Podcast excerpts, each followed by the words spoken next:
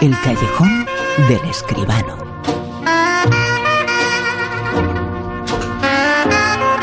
El cine, la actualidad del séptimo arte, un séptimo arte en dificultades eh, también. Hay 3.600 eh, pantallas de cine en España apagadas de cuarentena, 3.600 eh, pantallas. Pero aquí te seguimos contando esa actualidad en el callejón, como siempre, con José Manuel Esquivano. Muy buenas, ¿qué tal, José Manuel? Buenas noches, Bruno, ¿qué tal? ¿Cómo estás? José Manuel Esquivano, hoy ha sido noticia, nos hemos enterado a los 76 años, unos años después de sufrir un infarto cerebral, alguien que lo ha sido todo y también ha sido director, ha sido cineasta. Luis Eduardo Aute ha fallecido y también estaba vinculado al mundo del cine, ¿no? Efectivamente, Bruno. Eh, Aute, Luis Eduardo Aute ha sido un artista total. Se nos ha ido esta misma tarde, lamentablemente. Estaba muy enfermo, estaba mal, pero ha tenido que ser ahora el tristísimo desenlace, el fallecimiento de este hombre que ha sido cantante, compositor, poeta, dibujante, artista total y también un hombre de cine, porque desde pequeño él ha reconocido siempre que ha vivido fascinado por el cine, ha tenido una afición tremenda, le hubiera gustado ser director, bueno, fue incluso, eh, trabajó con Mankiewicz, ayudante de dirección o en el departamento de, dirección, luego mm, la verdad es que eh, fue capaz de, de dirigir, ha hecho pues como tres o cuatro cortos entre los años 70, 74 y 76, y luego dirigió un, un raro, difícil y yo creo que estupendo largometraje de animación en el 2001, Un perro llamado Dolor, una película en la que la base fundamental eran los propios dibujos de Aute. Él se reconocía sobre todo como dibujante, como pintor, era lo que más le gustaba, aunque seguro, seguro que todo el mundo lo reconoce y lo recordará siempre más por sus canciones, estupendas canciones, algunas de ellas incluso dedicada a su pasión, al séptimo arte, al cine. Una de ellas eh, la escuchamos, ¿te parece? Me parece fenomenal. Cine, cine, cine, cine, más cine por favor. Que toda la vida es cine, que toda la vida es cine y los sueños. Cine son. Al fin llegó José Manuel Esquivano, si se tiene que pensar en un artista total, integral, que tocaba todo y hacía todo bien, era Aute. Es uno de ellos, es fundamental en la historia de nuestro país, en la figura de Aute. Yo creo que sí, hombre, acabamos de ver eh, esta temporada, esta pasada temporada, un documental eh, dedicado a la figura de Aute en el que hablan todos sus amigos, que la verdad es que era todo el mundo, en el mundo de la cultura y del arte, porque Aute no tenía enemigos. Y todos coinciden en lo mismo, en que Aute era un artista completo. A uno le gustaba más sus dibujos, sus pinturas, a otros cómo cantaba. Cómo cantaba y sus canciones era lo que menos le gustaba a él mismo. No quería ser cantante, quería ser dibujante y pintor, ¿no? Pero realmente como dibujante, como artista total, como compositor, como poeta, Aute, Luis Eduardo Aute, ha sido, ha sido, Bruno, un trozo de nuestro corazón, un trozo de la historia de España. Una historia de España que ahora se está escribiendo como se está escribiendo, lo sabemos todos, pero eso no impide que, por ejemplo, 70 cines, 70 cines estén llevando las películas, el cine a casa, ¿no? Efectivamente, de esas eh, salas que comentabas que están cerradas, y así es, es verdad. Bueno, pues está empezando a haber un movimiento, yo creo que de momento es muy interesante. Hay ya 70 salas que están eh, un poco bajo el, contrato, bajo el control de la productora y exhibidora Contracorriente, una de las mejores distribuidoras del cine en España, como decíamos el otro día, se han agrupado en, eh, bueno, pues en, esta idea sala virtual de cine, hay que recordar este, esta dirección, salavirtualdecine.com, porque se han dispuesto a ofrecernos al público películas, películas de estreno en nuestra casa. Es la manera, no se puede ir al cine, tendrá que venir el cine a casa. A partir del día 6 se podrá ver La Pasión en el Arte, una de estas películas de la temporada del arte de A Contracorriente. El día 8, Vivarium, una película americana muy interesante. La alegría de las pequeñas cosas, una delicia de comedia italiana a partir del día 10 y Los profesores de Saint-Denis, una película francesa, desde el día 17 de este mes. Bueno, esta plataforma va a traernos el cine a casa, eh, conectando con... Eh, lo que comentábamos, la sala virtual de cine.com, el precio por, la, por cada película que se pagará a los cines, a los propios cines, como si fuera una entrada, es de 6,95. Es decir, bueno, el precio prácticamente medio de una entrada en España y más barato que cualquier sala de Madrid y otras localidades. Durante 72 horas estará disponible la película por estos 7 euros eh, escasos y se podrá ver hasta en cuatro dispositivos, en nuestra Smart Televisión, en nuestros ordenadores, en las tabletas, en todas partes tendremos la oportunidad de ver eh, estas, estas películas. De momento llegan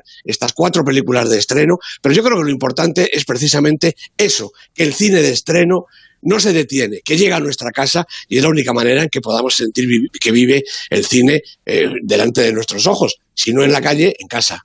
Una de las cosas que ha hecho el mundo del cine es en viajar en el tiempo. Eh, tenemos que pedir a algún director que nos haga un viaje en el tiempo, pero a 2020 no, ¿eh? Efectivamente. prohibido, ese año está prohibido. sí, creo que sí. Lo tendríamos que saltar. Bueno, vamos a hablar un poquito contigo de los viajes en el tiempo. El mundo del cine se ha encargado mucho de eso. Nos lo ha presentado en diferentes eh, películas. Eh, vamos a hablar de algunas de ellas. Eh, vamos a hablar de cómo ha presentado ese viaje en el tiempo. El mundo del cine, por ejemplo, con esta película, con La máquina del tiempo. La próxima sala es la de antigüedades. Comprobad que tenéis los microescáneres listos para descargar. Eh, Tommy, si vuelves a hacer eso, te resecuenciaré el ADN. Pórtate bien. Anda, pasa. Bienvenido. ¿En qué puedo ayudarle? Video oculto. Estoy aquí. ¿Área de interés? Háblame de la máquina de tiempo. La escribió H.G. Wells en 1894. La adaptó George Pal para el cine y Andrew Lloyd Webber para un musical que se representó en Broadway durante 23 años. ¿Quiere oír unos fragmentos del musical? No. There's a place called tomorrow. Gracias, ya es suficiente. ¿Desea algo más? Yo creo, José Manuel, que el libro de H.G. Wells ha sido uno de los más llevados al mundo del cine en diferentes momentos, eh, por diferentes eh, directores, en diferentes eh, circunstancias. Por supuesto que sí, es uno de los argumentos más repetidos en la historia del cine, una novela que nació justo cuando nacía el cine también. Este tráiler corresponde a la peli de Simon Wells de, del año 2002, la que protagoniza Guy Pearce, con Jancy Arias, con McCaddy, con Jeremy Irons, que es el, jefe de los Morlocks, esa terrible raza que aparece por ahí, y hacen incluso referencia en esta película pues al libro, por supuesto, y también a la película anterior, la que protagonizaba Rod Taylor con el mismo título, La máquina del tiempo, se llamó aquí el tiempo en sus manos. Bueno, la historia es la misma. Es un científico, este Alexander, que el hombre pues eh, está eh, centrado en sus experimentos, eh, lo que quiere es demostrar al mundo que se puede viajar en el tiempo y sobre todo está muy empeñado desde el momento en que su novia fallece en un homicidio realmente estúpido. Él está con la novia, los atracan y cuando trata de defender a la chica que la quiere robar el, el ladrón, pues con el cuchillo, casi, casi, casi hasta sin querer, pues la mata. Tratando de recuperar la vida de su novia, eh, Alexander inventa una máquina que le lleva en el tiempo, le lleva en el tiempo al pasado, justo al mismo día en que murió su novia y no, y no consigue impedir el crimen. Entonces se da cuenta de que tiene que ir un poquito más atrás, pero le da al botón equivocado y se lanza pues algo así como al año 600 y pico mil por la tarde, ¿no? Y mm. cuando llega allí, la Tierra está hecha polvo, la Luna también, en fin, hay unas razas eh, están los Eloi, los Morlocks, bueno, una transformación completa del planeta Tierra y a partir de ahí una serie de aventuras en algún momento yo creo que llegan a ser un poco dislocadas porque uno de los viajes ya mm, llega hasta el año 600 mm, y pico millones después de Cristo, por supuesto. Y entonces, bueno, pero en fin, la película eh, tiene su interés, por supuesto, porque está basado en una novela inmortal y porque además es una versión, pues un poquito más moderna con los medios que hay ahora, o hace 10 años, 20 años, para hacer estas películas. Realmente mm, es un rato de entretenimiento y es una de las maneras, yo creo, en las primeras, a partir de, de, la novela eh, de Wells, en que se demostró esa idea, esa posibilidad de idea, mm, bueno, no muy científica, creo yo, por el momento, de viajar hacia atrás y hacia adelante en el tiempo. Y además, eh, yo recuerdo que en el libro le daba la manivela, ponía 4.315 y la máquina iba ese año. Como si fuera tan fácil, ¿no? Pero bueno. Efectivamente. Lo que pasa es que, bueno, al final hasta él mismo, eh, bueno, tiene que, intentar dominar a esa máquina que se le revela con esos saltos en el tiempo, ¿no?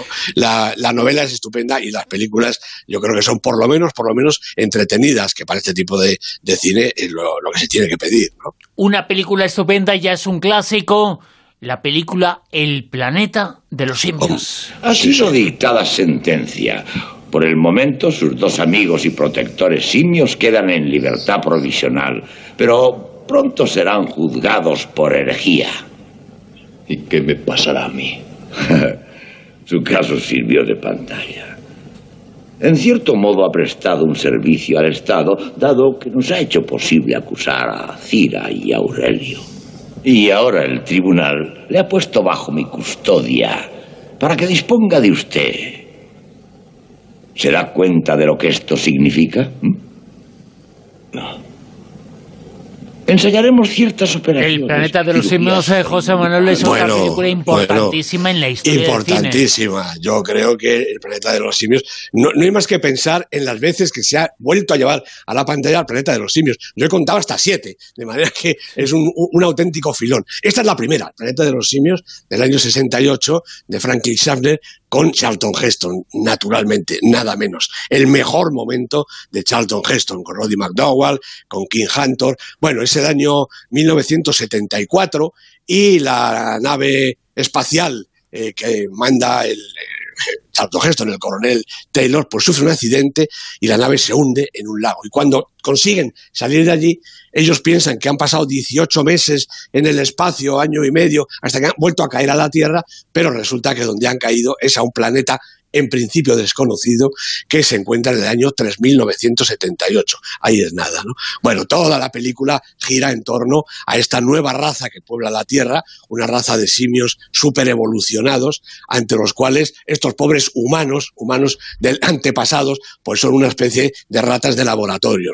Una aventura realmente extraordinaria y además yo creo que con un final modélico, ¿no? Por si alguien no se acuerda, no lo vamos a recordar, pero esa escena final en que el, Charlton Heston y los tres o cuatro que escapan montarse en los caballos a través de aquella playa inmensa, se encuentran lo que se encuentran, es uno de los finales más épicos y más extraordinarios de la historia del cine. Y la película, como digo, es la cabeza de serie de toda una serie, a su vez, de películas que yo creo que no ha terminado, porque la historia del planeta de los simios, con una u otra versión, eh, el principio, el final, las batallas, la guerra, la conquista, todo lo que se quiera contar, es una historia que no va a terminar nunca.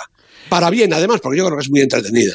Fíjate, yo leía esta semana un libro en donde se contaba una anécdota sobre el rodaje de esa película, una anécdota, bueno, de un rodaje en el que participaron miles de personas, Miles, muchas eh, miles, personas, y contaba Sharon Heston, eh, contaba que la influencia de los grupos, eh, lo importantes que son las personas que hacían de humanos en la película y los que hacían de simios, bueno, Sí. pues comían y cenaban en grupos diferentes. O sea, hasta ese punto, ¿eh?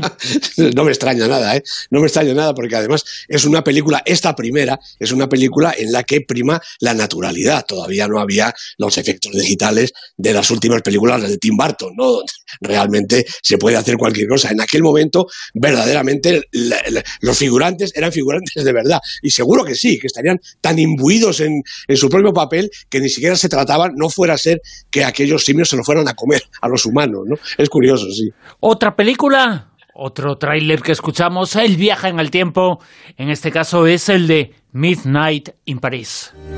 Mira, es- esto es increíble. No hay una ciudad igual en todo el mundo. Estás enamorado de una fantasía. Estoy enamorado de ti.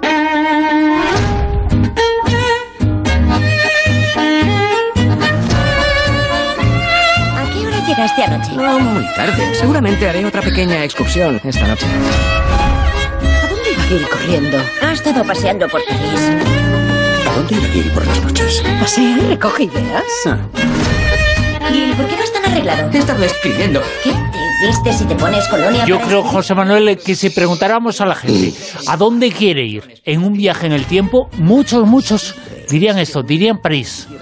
Pues seguramente, desde luego yo el primero. Y si es al París de los años 20, de los años 30, al país de los artistas, el país de Montmartre, pues muchísimo más. Esta es la historia que cuenta aquí Woody Allen eh, en Midnight in Paris, una película que protagonizan, atención, Owen Wilson, Rachel McAdams, Kathy Bates, Michael Sheen, Carla Bruni, Marion Cotillard, Lea Seydoux, incluso Adrián Brody, que hace de Dalí, porque es la historia de un matrimonio joven eh, que van a París, pues eh, en un viaje de placer, llegan allí los padres de ella también, en fin, se reúnen allí todos. Este protagonista pues sale por las noches desvelado, pasea por París, esas callejas de, de Montmartre, del barrio latino, de repente entra por una puerta y entra por una puerta que le conduce algo así a como un siglo antes, o casi casi un siglo antes. Allí están todos, allí están todos los grandes de la bohemia de París y este hombre no sale de su asombro de poder conocerlos a todos. Claro, cuando sale de la sala y vuelve a su casa y vuelve al día y vuelve a la vida eh, normal, prácticamente nadie lo cree. ¿Cómo se va a creer que ha viajado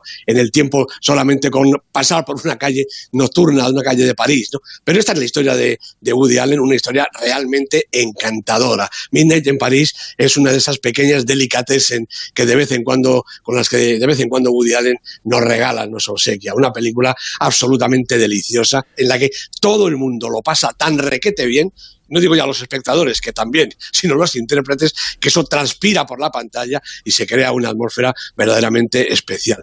París del 1920 o del 2020 es un auténtico lujo, un sueño para viajar en el tiempo y para quedarse allí.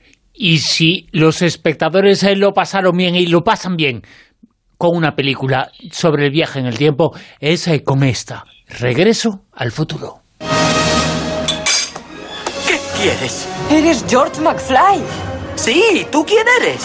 Soy del futuro. ¡Eh, papá! ¡George! ¡Eh, de la bicicleta! Es un guayer. Marty, lo siento, pero me temo que estás atrapado aquí. El sábado por la noche te enviaremos de regreso al futuro. Esto es más grave de lo que pensaba. Creo que tu madre se siente amorosamente atraída por ti y no por tu padre. Es una de las películas de José Manuel que presenta Bueno. en clave de humor todas las Sí, paradojas que sí. son muchas en del viaje en el tiempo.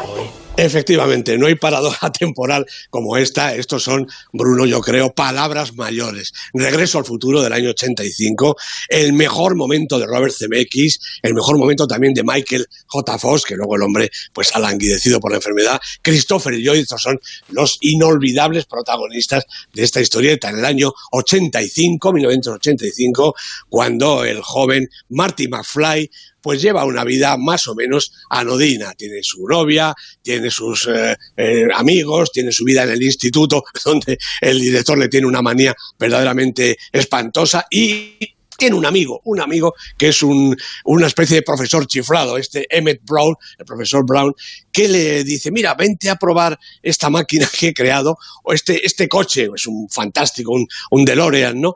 Que, con el que se puede viajar pues al futuro. Bueno, naturalmente pasan una cantidad de cosas tremendas para que este Marty McFly se vea obligado a meterse en el coche y salir a toda pastilla, pero nuevamente vuelve a darle mal a la maquinita y se eh, traslada no al futuro, sino prácticamente 30 años antes.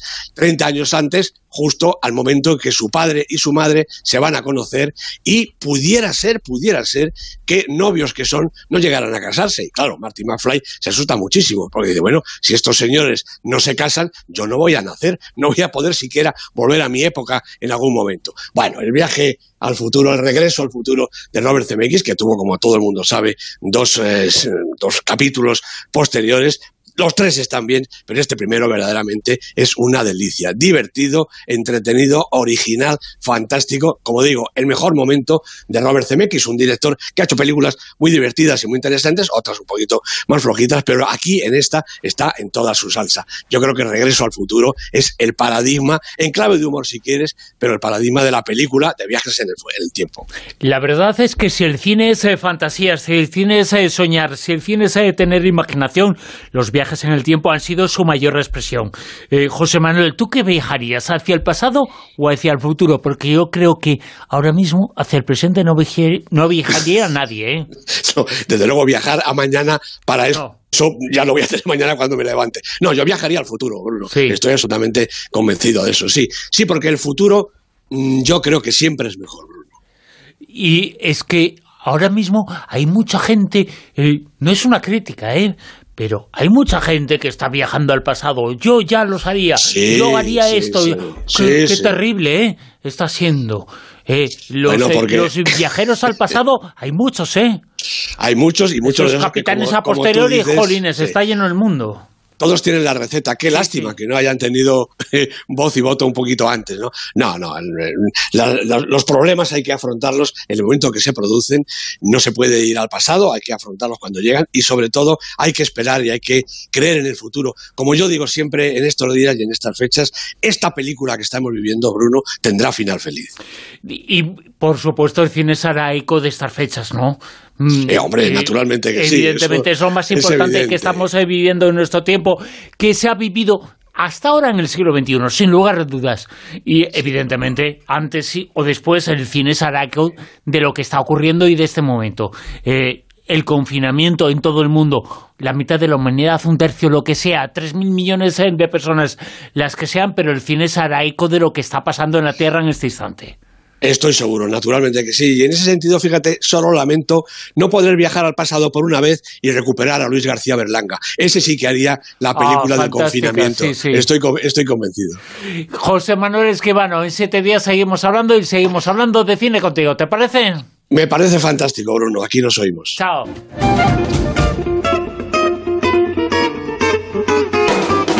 En Onda Cero, La Rosa de los Vientos.